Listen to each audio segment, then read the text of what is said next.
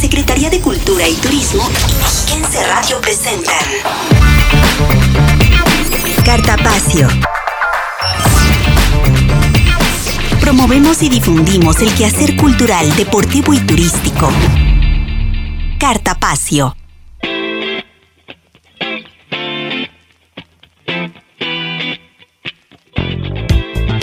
Muy buenas tardes, ya por fin es viernes, viernes de Cartapacio y le doy la más cordial bienvenida a esta revista cultural, deportiva y turística. Como cada semana, soy Belén Iniestra y a nombre de quienes hacemos este maravilloso programa, agradezco profundamente el favor de su sintonía. Hoy es 21 de mayo del 2021 y esta tarde le tenemos importante información acerca de la exposición Fluyendo 2021, misma que se inauguró el pasado martes en el marco del Día Internacional de los Museos. Ya les estaremos dando todos los detalles de la muestra bajo la maravillosa técnica de la acuarela. También estaremos hablando de la revista Castálida, esta obra literaria que continúa en la recepción de colaboraciones para que formen parte de su segundo número. Le estaremos dando también toda la información para que usted que nos escucha, si está interesado o interesada, pueda participar. Asimismo, tendremos una charla con el maestro Mohsen Emadi, quien es poeta, traductor, programador y cineasta iraní. Él nos compartirá acerca de su vida y su trabajo en el Estado de México. Es por ello que le invito a que se quede con nosotros a lo largo de la próxima hora y nos permitan acompañarles con música, literatura, cine y mucho más aquí en Cartapacio. Comenzamos.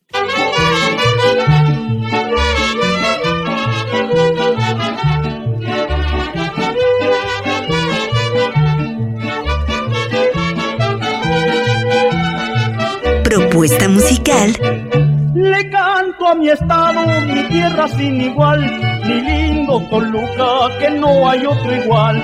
Hermosos poblados, linda su capital, mujeres hermosas, bonitas de verdad. Vecino de Morelos, Guerrero y Michoacán, Querétaro, Hidalgo, te quieren con afán como Tlaxcala y Puebla rodeándote y están. Toluca eres la bella, la mera capital.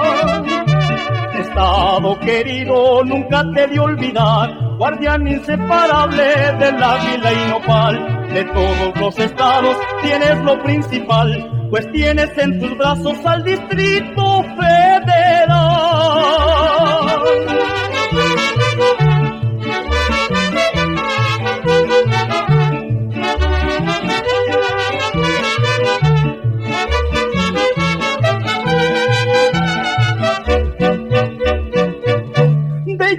Tu nevado, Cerro Cocotitlán, también Valle de Bravo, Iztapan de la Sal, Flor de Villa Guerrero, famoso Aguacatal, rebosa en Tenancingo y en Licor principal. El santuario de Chalma es muy tradicional y rumbo a Meca Meca hay algo singular. Cerámica en Texcoco, bonito su portal, que en 20 se refleja el mero Teotihuacán. Industrias de Naucalpan, Rechulo, Coquitlán, labor en Tlanepantla, a donde todos van. Estado querido, nunca te de olvidar, guardián inseparable del águila y nopal. De todos los estados tienes lo principal, pues tienes en tus brazos al Distrito Federal. Esto que acabamos de escuchar se denomina El Corrido del Estado de México, a cargo del mariachi Ángeles de Calimaya. Y es que el municipio de Calimaya es cuna de excelentes músicos y grandes agrupaciones de mariachi, el cual fue declarado en 2011 por la UNESCO como Patrimonio Cultural Inmaterial de la Humanidad y que en este sitio se preserva el conocimiento y la tradición. Es aquí donde surge el mariachi Ángeles de Calimaya en 1975, cuando 11 jóvenes calimayenses tenían muchas ganas de trabajar y se lanzaron a la aventura musical del mariachi, contratando así a varios maestros para su continua preparación y alcanzar la excelencia que ahora los caracteriza. La música del mariachi Ángeles de Calimaya es la propuesta musical de esta semana en Cartapacio, esperando que sea de su agrado. Cartelera, muestras nacionales e internacionales, conversatorios, estrenos y ciclos de cine de la Cineteca Mexiquense en Sala Cinematográfica. Esta semana, de la mano de la Cineteca Mexiquense, tenemos la recomendación de la película El Diablo entre las Piernas, disponible en la sala de la Cineteca. Aquí la información. Ella tiene pasado, mucho pasado. Tiene pasado. Todas tenemos pasado. Hola, soy Itzel Rangel y en esta ocasión les platicaré de la, película El Diablo entre las Piernas. No le vayas a decir nada a nadie. Después de varios meses de retraso para su exhibición, el último trabajo del director Arturo Ripstein llega a la Cineteca Mexiquense.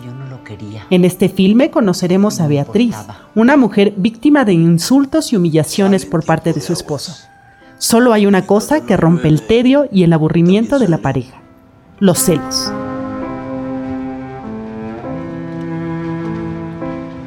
A mí me duele la pierna y nunca se te ocurre llevarme. O decirle a la que da el masaje que venga para acá y nos dé a los dos. A mí me da masaje y tú no tienes que salir. Los pleitos desgastan y el equilibrio se rompe. La mujer, a fuerza de sentirse celada, se siente deseada y sobre todo deseable. Por ello, una noche sale de casa sin rumbo alguno y con un solo propósito, el sexo. El Diablo entre las piernas es una película sólida que, en palabras del propio director, es el mejor trabajo de su carrera. ¿Y tú cuando sales, a dónde vas?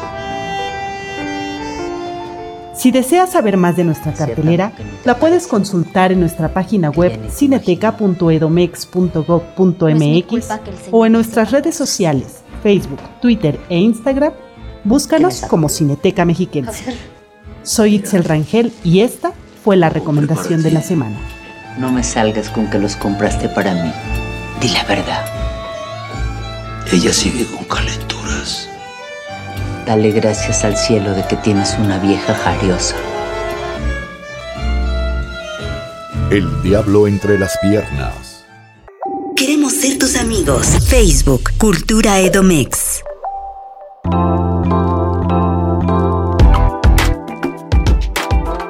Amigos de Cartapacio, muchas gracias por continuar con nosotros. En otros temas quiero compartirles que vamos a hablar acerca de la convocatoria que ha tenido a bien lanzar la revista Castálida para su segundo número. Y es por eso que hacemos contacto vía telefónica con la maestra Yolanda León, a quien saludo con mucho gusto esta tarde. Maestra Yolanda, ¿cómo se encuentra? Hola, Beren, muy buena tarde. Muchas gracias por la invitación. Estamos aquí eh, saludando a nuestro público y bueno, pues haciendo una cordial invitación. Así es, y pues justamente para entrar ya en tema, me gustaría que le compartiera a la gente de Cartapacio un poquito acerca de qué es la revista Castálida, por favor. Claro que sí, bueno, pues Castálida es una revista que desde hace 26 años ha sido editada, publicando material para literatura, y material de distintas índoles de la gráfica. Todo lo que se expresa visualmente como la crítica de arte, el cómic, obra gráfica, obra plástica, hoy arte digital. Castálida es una revista que ha tenido importantes colaboraciones en los dos ámbitos. Hablamos de escritores como Guillermo Fernández, Vicente Quiriarte, Juan Domingo Argüelles, Raquel Huerta, Raquel Castro, eh, Carlos Monsiváis, Vicente Leñero, así como aquellos artistas eh, que son un ícono no solamente de nuestro Estado de México, sino también del mundo entero, como Leopoldo Flores, Luis Nishizawa, Francisco Toledo, Cinciaburo Toqueda, eh, fotógrafos como Ignacio Urquiza, Luz de Alba Velasco, y entonces también hoy nos toca abrir puerta a los nuevos artistas, artistas nobles en todos estos ámbitos del arte, así como también expresarles que Castálida es una ventana digna hacia el mundo, dado a que ahora no solamente eh, se publica de forma impresa, sino también digital. Entonces, Castálida desde hace 26 años, pues es una buena propuesta para un medio de publicidad y sobre todo para que la gente conozca y también se recrea. Nuestro público en general también le invitamos a que conozca Castálida. Es un arte, es un, un libro arte, un objeto eh, digno de, de conocer. Así es. Y bueno, pues ahora también estamos buscando estas propuestas, ¿no? Estas nuevas colaboraciones para este segundo número. Platícanos un poquito a quién está dirigida esta convocatoria. Así es, Belén, la convocatoria está dirigida a un público abierto en donde pues puedan ser escritores, poetas, narradores, dramaturgos, ensayistas, ilustradores, grabadores, pintores, fotógrafos, eh, aquellos que hacen arte digital. Está abierta para todos estos, eh, todas estas colaboraciones, todas estas propuestas en poesía, ensayo, cuento, crónica, entrevista, crítica de arte, cómic, obra gráfica y plástica, insisto. ¿Qué es lo que tendrían que hacer eh, la gente que nos esté escuchando o quienes estén interesados en colaborar en la revista Castálida? ¿Cuál es el proceso o qué es lo que ellos tienen que hacer? Claro que sí. Bueno, primero estar certeros de que es un espacio oficial y seguro donde su colaboración será tratada con dignidad, con respeto. Háblese, por ejemplo, de aquella obra gráfica, los créditos muy, muy claritos, todo este tema de créditos. Eh, si se publica su imagen, no será, eh, digamos, manipulada de cierta forma. Por supuesto que también las colaboraciones en el orden de literario, pues también serán tratadas con mucho respeto a la obra original, por un lado. Por otro lado, bueno, pues eh, preparar su documento y enviarlo de forma digital al correo electrónico que en un momento les, les, comparto. Una vez que entre al correo electrónico, el material será mandado, canalizado un proceso de dictaminación. Este proceso de dictaminación está formado por un comité dictaminador que a su vez lo va a analizar y dará su dictamen. El dictamen es el dictamen de par ciego simple. Esto será dictaminado por dos especialistas en la materia y si uno de ellos falla como negativo, tendremos que volver a dictaminar hasta que tengamos dos positivos o negativos y es así como se decide el material a publicar en la digital y en la impresa. Asimismo, una vez que esté este proceso, ellos serán notificados tanto si es positivo o negativo. Okay. Si fuera positivo, entonces estaríamos solicitándoles eh, algunos otros detallitos de su material. En el caso de la gráfica, eh, nosotros estamos pidiendo 300 p pero eh, si ya va a salir pues publicado eh, por ahí estaremos pidiendo una enfermedad, una imagen más nítida. Todo esto se encuentra en las bases, que ahorita también indico dónde, dónde entrar a verlas.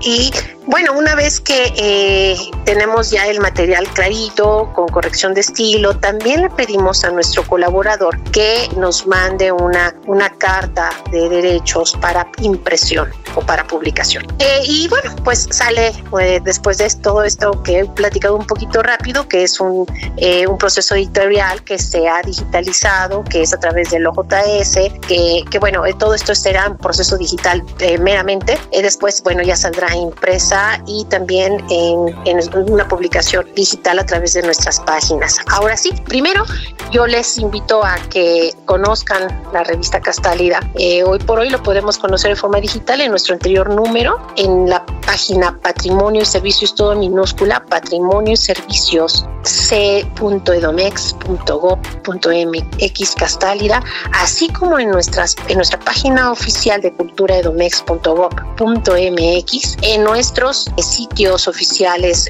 en Facebook, Cultura Edomex, en Twitter, arroba Cultura Edomex. La convocatoria en donde se encuentran las bases estará también en estos sitios que acabo de nombrar, pero también, bueno, eh, hacer, eh, para ser específica, también en la dirección de cultura.edomex.gov.mx, diagonal convocatorias. Una vez más, cito en nuestra página, patrimonio y servicios c.edomex.gov.mx. Aquí encontrarán tanto la revista anterior, la publicación digital, como la también la, la convocatoria. Correcto, pero también sabemos que ya hay una fecha límite, Yolanda. Platícanos también de esta parte porque bueno, pues ya está a punto de cerrarse esta recepción de documentos.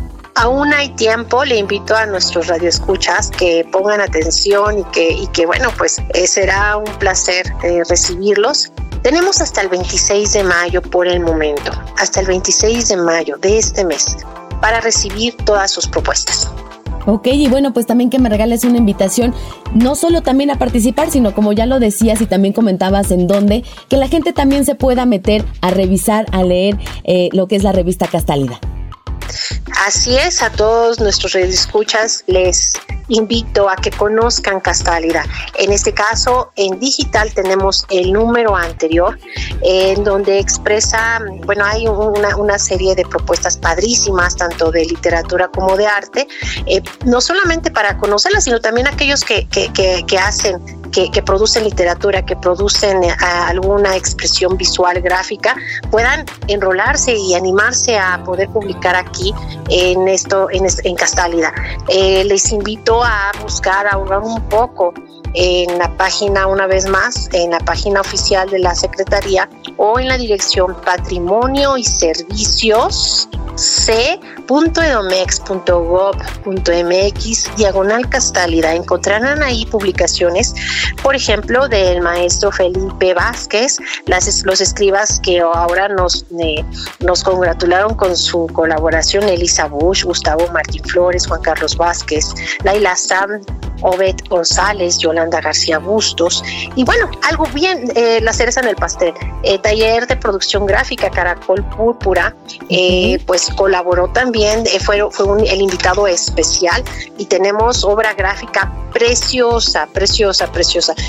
no quiero dejar de nombrar también a nuestros artistas que entraron por convocatoria, por ejemplo el maestro Antonio Sobarzo, que es un hiperrealista, híjole, les va a encantar lo que van a ver aquí.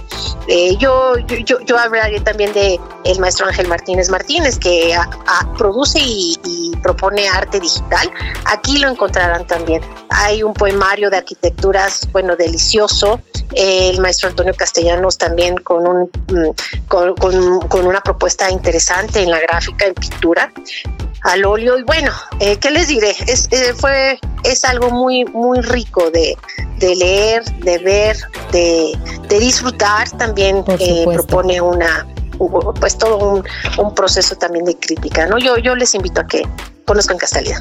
Así es, esa es la invitación a que conozcan Castálida y que también participen en Castálida. No lo olviden, es hasta el 26 de mayo que está abierta todavía esta convocatoria para que puedan participar. Y por supuesto, como ya lo comentabas, estimada Yolanda, grandes plumas y grandes talentos los que han participado en Castálida. ¿Algo más que agregar? Sí, es, sí, Belén, eh, solamente hay un requisito, que la obra sea inédita, es decir, que no haya sido publicada en algún otro medio eh, público, eh, ya sea periódico o algún, o algún libro, ¿no? Debiera nada más eso, no haber sido publicada antes, es decir, una obra inédita. Correcto, pues ahí está hecha esta invitación. Muchísimas gracias Yolanda por esta información que hoy nos brindas. Más adelante también ya estaremos hablando un poco más acerca de lo que fue este segundo número y los subsecuentes para que justamente la gente de Cartapacio esté enterada y que también puedan participar. Así sea, Belén. Muchas gracias. Gracias a ti. Excelente día. Gracias. Cartapacio. Con esta entrevista vamos a nuestro primer corte, no sin antes recordarle que los museos están abiertos con grandes propuestas museográficas de martes a sábado de 10 a 18 horas y los domingos de 10 a 15 horas. Para mayor información de todas las actividades, le invito a consultar nuestras redes sociales. En Twitter, Facebook e Instagram nos encuentran como Cultura Edomex. Vamos a un corte, ya regresamos. Sigan nuestras transmisiones en YouTube. Nos encuentran como Cultura Edomex. Cartapacio. ¿Sabías que... En México es muy común que haya leyendas e historias sobre distintos lugares en nuestro país que la comunidad cuenta. Y el día de hoy te relataré la leyenda detrás de la cascada Velo de Novia, en Valle de Bravo. Cuenta la leyenda que existía una bella joven mazagua, originaria de Temascaltepec, que estaba perdidamente enamorada de un hombre de tez blanca, con quien estaba a pocas horas de casarse. Todo parecía transcurrir perfecto, pero una antigua vecina y amiga del novio, que también estaba perdidamente enamorada de él, sentía celos y envidia por la bella joven. La noche previa a la boda, aquella mujer le dio a beber una pócima al prometido, que lo adormeció y dejó inconsciente hasta llevarlo a su cama. Al llegar la hora de la boda, el novio no llegaba y la bella Masagua al tratar de localizarlo, encontró a su prometido en los brazos de la vecina. Aquella escena la hirió de tal manera que salió corriendo a las afueras del poblado, hasta llegar a la cascada de Tenantongo, donde luego de recordar la escena, decidió aventarse hacia el vacío, provocando su muerte. Todo lo que quedó fue su hermoso velo de novia atorado en una roca.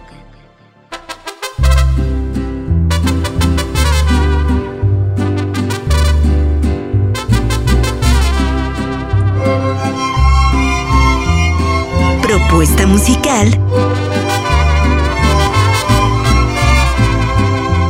Calimachia, pueblito querido, rincón provinciano que tanto amo yo, con el alma muy emocionada, yo quiero cantarte con toda mi voz. Quiero darte en esta tonada pedazos de mi alma formada en canción. Y decirte que tú eres mi anhelo, que bajo tu cielo conocí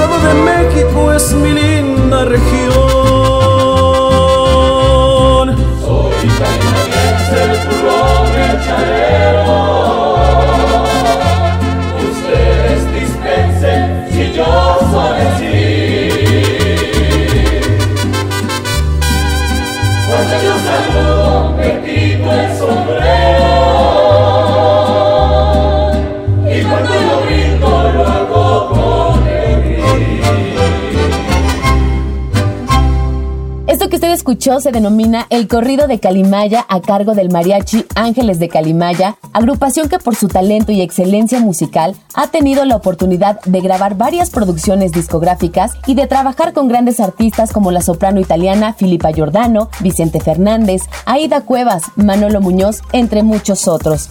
Es por ello que la música del mariachi Ángeles de Calimaya es lo que estaremos escuchando a lo largo de nuestro programa, esperando la estén disfrutando. Capturando voces.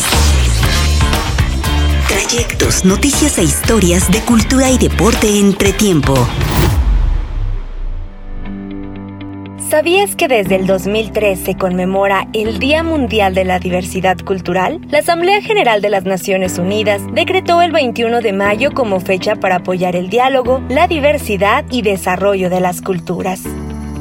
En el Estado de México se cuenta con la presencia de cinco etnias, Matlacinca, Otomí, Mazagua, Tlahuica y Náhuatl, que narran la historia cultural de la entidad. Dentro de estos grupos hay cientos de personas que se dedican a la elaboración de artesanías. Nuestro padrón registra más de 3.000 artesanas y artesanos que pertenecen a alguna etnia. Destacan los mazaguas con 1.783 registros, 1.073 otomíes, 195 náhuatls, 51 matlacincas y 29 tlahuicas. Y la rama donde predomina más el trabajo de las artesanas y los artesanos pertenecientes a una etnia son los textiles. En el IFAEM es fundamental trabajar por el desarrollo de las y los artesanos, buscando siempre la inclusión, el diálogo y fomentando el respeto por la diversidad cultural. Cada pieza hecha por manos mexiquenses le da vida al arraigo cultural, a la historia de quien la elabora, además de ser una muestra física del trabajo y esfuerzo que hacen las y los maestros del arte popular. Para los mexiquenses, las artesanas y artesanos son motivo de orgullo, son la línea consanguínea de nuestras tradiciones y costumbres, que ellos plasman en las artesanías. Generemos la conciencia de respetar cada ideología, creencia y diversidad cultural.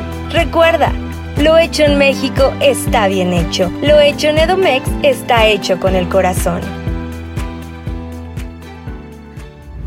En la charla con...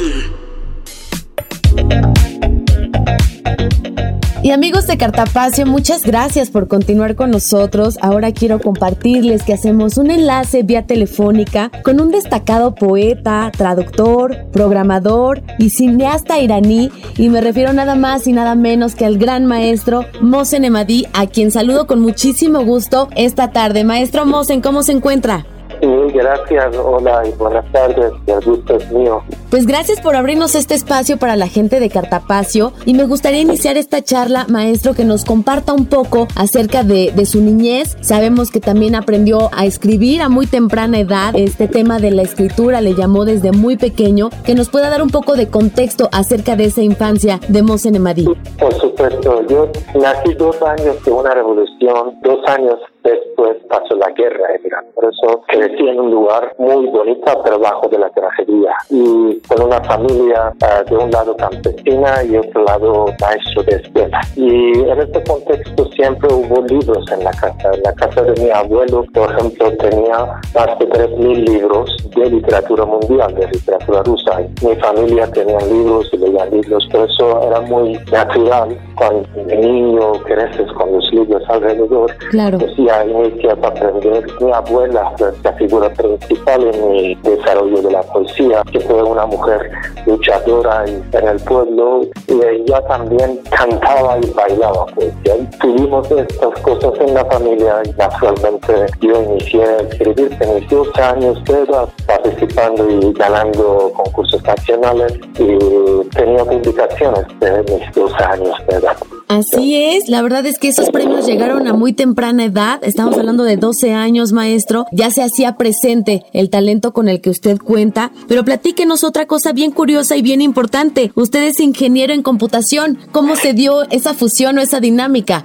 Yo amo todo que se trate con la abstracción. ¿no? En aquella época fui mejor estudiante del norte de Irán en la matemática también. Y amaba las formas abstractas, patrones y cosas así. Y también fui ganador de la Olimpiada de Matemática del Norte. Sentí que en asuntos de la humanidad en las universidades siempre dependiente a los cambios políticos que pasaban en la dictadura de Irán. Y pues entré en, con lado de matemática e ingeniería de la computación. Sigo trabajando, sigo programando en varias revistas, páginas web, dirijo varias cosas, también cosas de literatura digital, en diferentes ambientes culturales.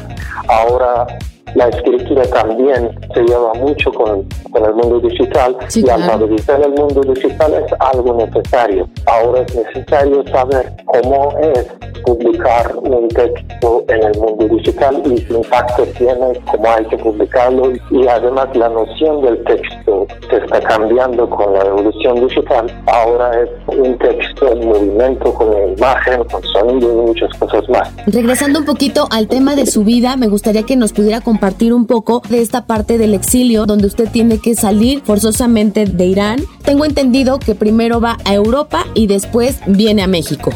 Sí, primero tengo que contar que mi conexión con México es muy antigua. Yo cuando tenía 17 años leí las obras de Juan Rulfo, amaba la poesía de Octavio Paz y por eso quería tener mucho amor hacia México y la cultura mexicana. Pero cuando salí de Irán me fui primero por actividades políticas. Yo estaba activo desde mis 17, 18 años de edad y fui parte de un movimiento estudiantil de Irán desde 1999. Posible vivir allá y muerte y muchas cosas más. Salí a Finlandia y después vivía en República Checa, vivía en España y al final vine a México y al país que de una manera conocía a través de los textos y la literatura mexicana y, me quedé aquí. Y justamente, maestro, me gustaría preguntarle qué significa para usted México.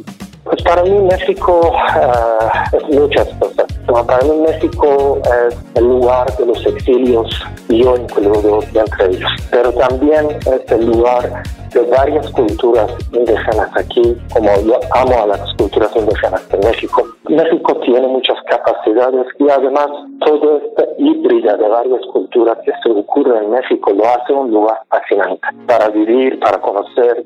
Aquí siempre está ocurriendo algo y además una vez dije que somos heridos, tenemos heridas, México herido y herido.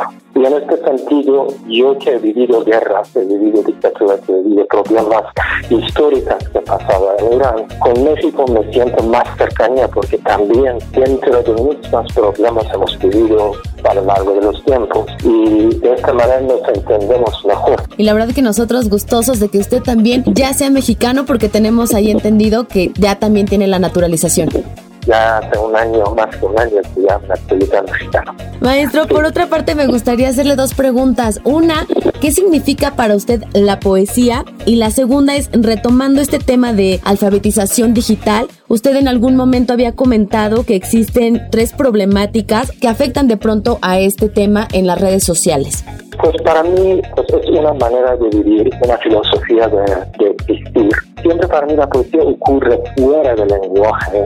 El lenguaje es es un fenómeno grande, pero el lenguaje tiene muchísimos problemas porque reduce y en esta reducción de la realidad se nos enferma. Y la única cura es la poesía que siempre viene y cura el lenguaje. Para mí es la poesía es el fenómeno que construye la verdad. Muchísimos conceptos que tenemos nosotros como amistad, amor, compasión, empatía, son conceptos poéticos y son hechos por la poesía. Y este es el asunto de la poesía. Pero llegando a la cultura digital, lo que ocurre es que estamos al inicio de un cambio grande en el mundo. Y en este contexto neoliberal, los poderes quieren manipular a las personas para que se quedan más involucradas en la cultura consumista. Para poder hacerlo, están utilizando todo ambiente digital para manipular a las personas. Tres peligros importantes. Uno es la adicción.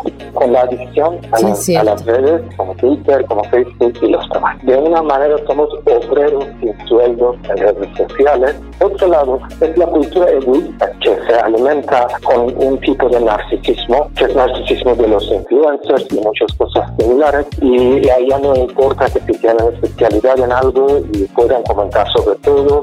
Y de otro lado también es la cuestión de concentración. El ser humano está viviendo al mismo tiempo en 10 discursos. Un celular es un discurso, una notificación de chat es otro discurso, eh, una llamada telefónica es otro discurso, y de repente en una pantalla abren 10 otras pantallas. Significa que no podemos concentrarnos en una frase o una palabra y también vivirlo profundamente. Estos son peligros muy grandes que existen y porque el mundo digital es muy amplio, el Internet es mucho más grande, tenemos que poco a poco mover, hacer cosas, de construir plataformas más humanas y se tratan con una verdad poética más que una verdad capitalista si estamos en una, en una era digital consumista y que no se le está dando el uso adecuado. Sin embargo, también como bien comenta, bueno, hay otras plataformas digitales que sí nos pueden ayudar. Y en este sentido, me gustaría preguntarle acerca de este último año que usted ha impartido varios talleres digitales. ¿Cómo ha sentido este año de pandemia y cómo usted concibe este tema de Internet Cursos y talleres alimenta al mismo tiempo a los maestros y también a los alumnos. Pues todo se debe a la construcción de esta maravilla que se llama el Internet. Nosotros pienso que en los talleres llegamos a hacer grupos para hacer trabajos también prácticas más pragmáticas para construir la relación entre poesía y otras disciplinas. ¿Qué está haciendo por ahora? ¿Qué nos puede compartir en estos momentos también de confinamiento? Algo en lo que usted esté trabajando y qué planes también tiene a futuro si vienen algunos otros talleres. Sí, a plan talleres cuando acercamos a Feria del Libro del Estado de México, personal de trabajo artístico, yo estoy haciendo dos películas en este periodo. Estoy planeando para cuando ya acabe la pandemia o se quede más controlado. Voy a ver a mi madre y pasar un periodo, porque la última vez que la vi era cuatro años pasados será un documental del viaje de salida de México. Pero otra película que estoy haciendo se trata con una poeta española uh, que llegó al exilio a México en 1941. Por eso es una película documental. Son estas dos películas uh, que estoy uh, ahora más trabajando. Bueno, pues también más adelante ya estaremos nuevamente haciendo este contacto para que nos pueda platicar pues todos los detalles. Sí, sí, por supuesto. Tratamos de buscar maneras de alimentarnos. Así es, como bien dice, de seguir fortaleciendo esta resiliencia, porque sí han sido momentos difíciles para todos y en todos los rubros y las ramas. Maestro Moser Madí, muchísimas gracias por platicar esta tarde con nosotros, para contarnos de usted, de su vida, de su trabajo. Y bueno, pues no me queda más que agradecerle. Muy gracias por tenerme ahí y también agradezco a todos que escuchan este programa. Gracias. Al contrario, maestro, gracias a usted y que tenga excelente tarde. Muy buenas tardes. Cartapacio. Agradecemos al maestro Mosen Emadí por la entrevista y con ello es momento de ir a nuestro segundo corte. No sin antes comentarle que continúan las actividades culturales, turísticas y deportivas en línea, bajo el programa Cultura, Deporte y Turismo en un clic 3.0. Esto a través de las redes sociales que usted ya muy bien conoce. En Twitter, Facebook e Instagram nos encuentran como Cultura Edomex. Vamos a un corte. Ya regresamos con más Cartapacio. Síguenos en Instagram, arroba Cultura Edomex. Cartapacio. Síguenos en Twitter, arroba Cultura Edomex.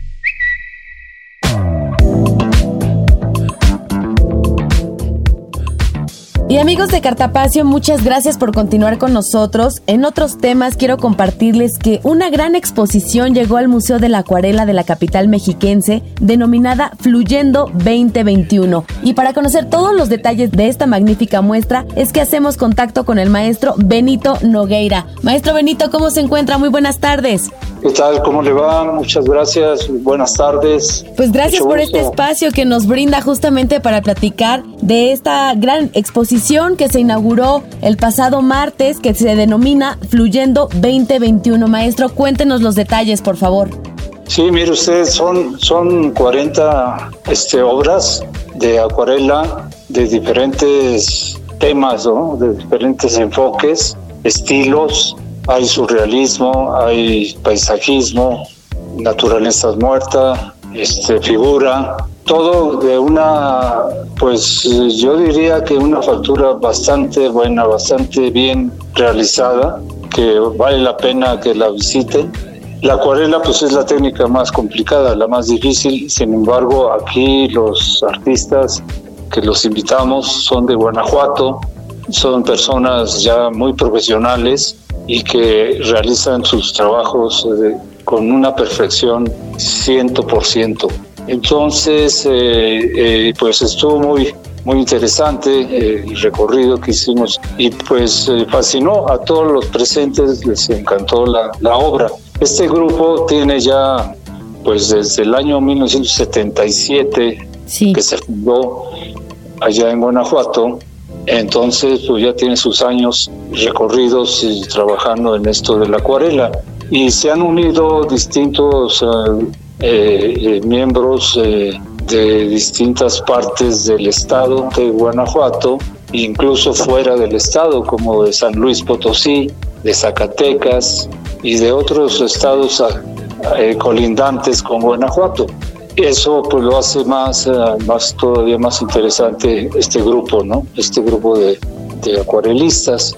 Y pues eh, digo que vale la pena la visita para que sepan y conozcan y aprecien el grado de posibilidades que tiene la técnica, ¿no? Por supuesto. Maestro, platíquenos un poquito de la gestión y de esta colaboración con la Asociación de Acuarelistas del Estado de Guanajuato, que ya nos comentaba un poco, eh, porque sabemos que justo estos artistas que, que, hoy están exponiendo en la capital mexiquense, bueno, también han expuesto en otras partes del mundo. Claro, sí, hay una eh, vinculación con, con con países extranjeros, eh, en Francia, en, Inglaterra, en Asia, eh, eh, básicamente en Italia también. se han contactado muy bien estos acuarelistas con esos países y eso pues le da todavía una dimensión más amplia ¿no? de su desarrollo y han ganado premios nacionales e internacionales. Entonces, pues eso le da todavía más mérito a la asociación. Claro. Platíquenos un poquito de esta parte, de estas gestiones que usted también tiene con estos otros estados para que lleguen este tipo de muestras aquí a, Toluca, a la capital mexiquense. Sí, tenemos, bueno, una, un convenio con la Watercolor Society de este, esta asociación viene desde desde Turquía, pero ya está ampliado su cobertura a todo el mundo. Y México tiene un representante, eh, una presidencia de, esta asociación, y con ellos nos vinculamos, nos hacemos convenios con, con ellos para que nos contacten con artistas extranjeros. Nos han contactado con Tailandia, con Corea, con Rusia, con esta España, Italia, en fin, y hemos tenido la oportunidad de, tener aquí eh, una variedad de, acuarelas eh, de distintas maneras de aplicarla de, muchos extranjeros. Tenemos un premio que se llama Premio Tlaloc Así es. cada año y ahí es donde se concentra todo eso. ¿no? Hemos tenido cerca de, 150 pues, acuarelas ¿no? de, de muchas partes del mundo y eso hace que el premio tenga todavía más, más importancia, ¿no? Próximamente estamos ya pues programando y planeando el, el que viene, ¿no? la edición número 14 del premio Tlalo y eso nos garantiza tener obra de, de mucha calidad y de muchos países. Así es, la verdad es que es un gran proyecto el premio Tlaloc. Maestro, regresando un poquito a la exposición de Fluyendo 2021, ¿sabemos cuántos artistas están participando en esta exposición? Son cerca de 25 y todos, le digo, con una maestría especial. Muchos son ya que viven de la pintura, que viven de, la acuarela, ¿no? Otros no tanto, pero que tienen esa calidad de que importante. Claro. Entonces, pues eso le da mucho mérito al grupo. Por supuesto. Maestro, ¿hasta cuándo estará en exhibición esta muestra? Y que también nos recuerde la ubicación del museo, por favor. Sí, vamos a estar hasta fines de junio y estamos aquí en Melchoro Campo 105, enfrente de la Alameda. Es muy fácil llegar y estamos abiertos desde las 10 de la mañana hasta las 6 de la tarde y los domingos solamente de las 10 a las 3 de la tarde pero todos los días sí, tenemos aquí. Bueno, el lunes sí descansamos, sí no hay acceso al público, pero los demás días está abierto. Correcto, maestro. Y bueno, otro punto importante es también hacerle mención a la gente que nos escucha acerca de las medidas sanitarias con las que también cuenta el museo. Ah, sí, claro, todo, todo el protocolo, digamos, de salud se está guardando. Ustedes pueden asistir con toda confianza. Hay la seguridad suficiente, la distancia apropiada, el, uso del tapabocas y, el lavado de, las manos y, de, desinfectante para que tengan pues comodidad y tranquilidad para hacer el recorrido y hacerlo pues relajados, despacio, sin prisas y gozando del, del, arte. ¿no? Pues ahí les hacemos esa atenta invitación a todos los amigos de Cartapacio para que no se pierdan esta gran exposición denominada Fluyendo 2021 en el Museo de la Acuarela. Estimado maestro Benito, muchas gracias por esta información que hoy nos brinda y seguiremos en contacto más adelante para descubrir todas las sorpresas que el Museo de la Acuarela nos tenga preparadas. Cómo no, con mucho gusto, estamos a sus órdenes y pues reiteramos la invitación, vengan a, a visitar esta exposición que vale la pena y muchas gracias por la entrevista. Gracias a usted, nos escuchamos muy pronto. Gracias, hasta, luego. luego. Cartapacio.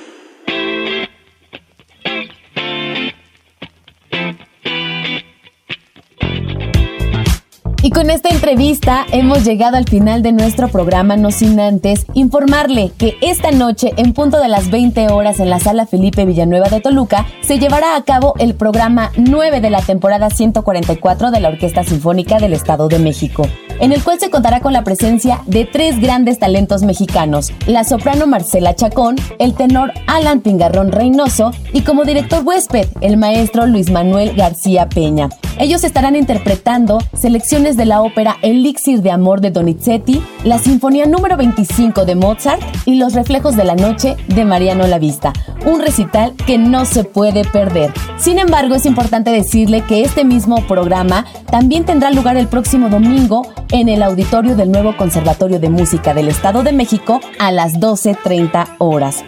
Por otra parte, les recuerdo que los museos están abiertos con grandes propuestas museográficas de martes a sábado de 10 a 18 horas y los domingos de 10 a 15 horas. La invitación de cada semana es también a que nos acompañe en las actividades del programa virtual Cultura, Deporte y Turismo en un clic 3.0, donde podrá disfrutar de interesantes conversatorios, recitales, cápsulas, talleres, actividades deportivas y sitios maravillosos de nuestra entidad. Por supuesto, a través de las redes sociales que ya bien conoce. En Twitter, Facebook e Instagram nos encuentran como Cultura Edomex.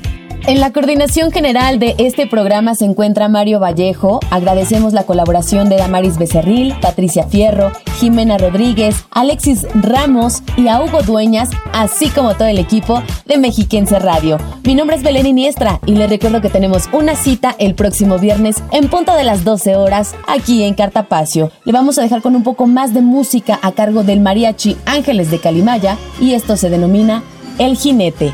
¡Feliz viernes!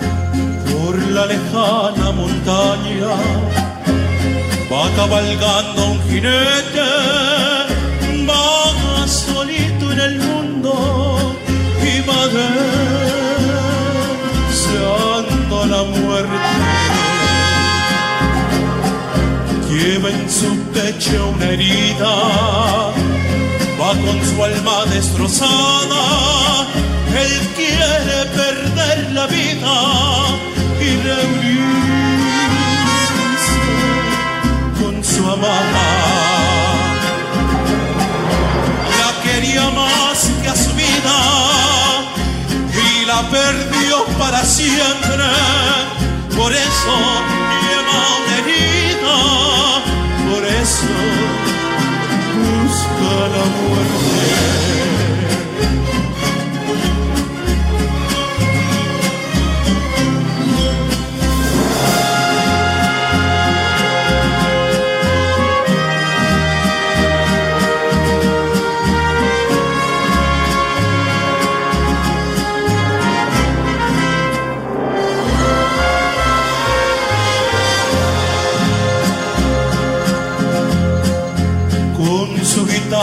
cantando, se pasa noches enteras, hombre y guitarra llorando a la luz de las estrellas.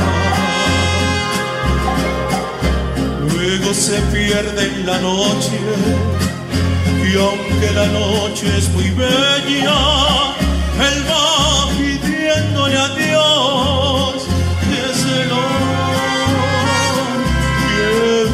con ella. La quería más que a Asmita y la perdió para siempre. Por eso quiero verla, por eso busca la muerte, por eso lleva una herida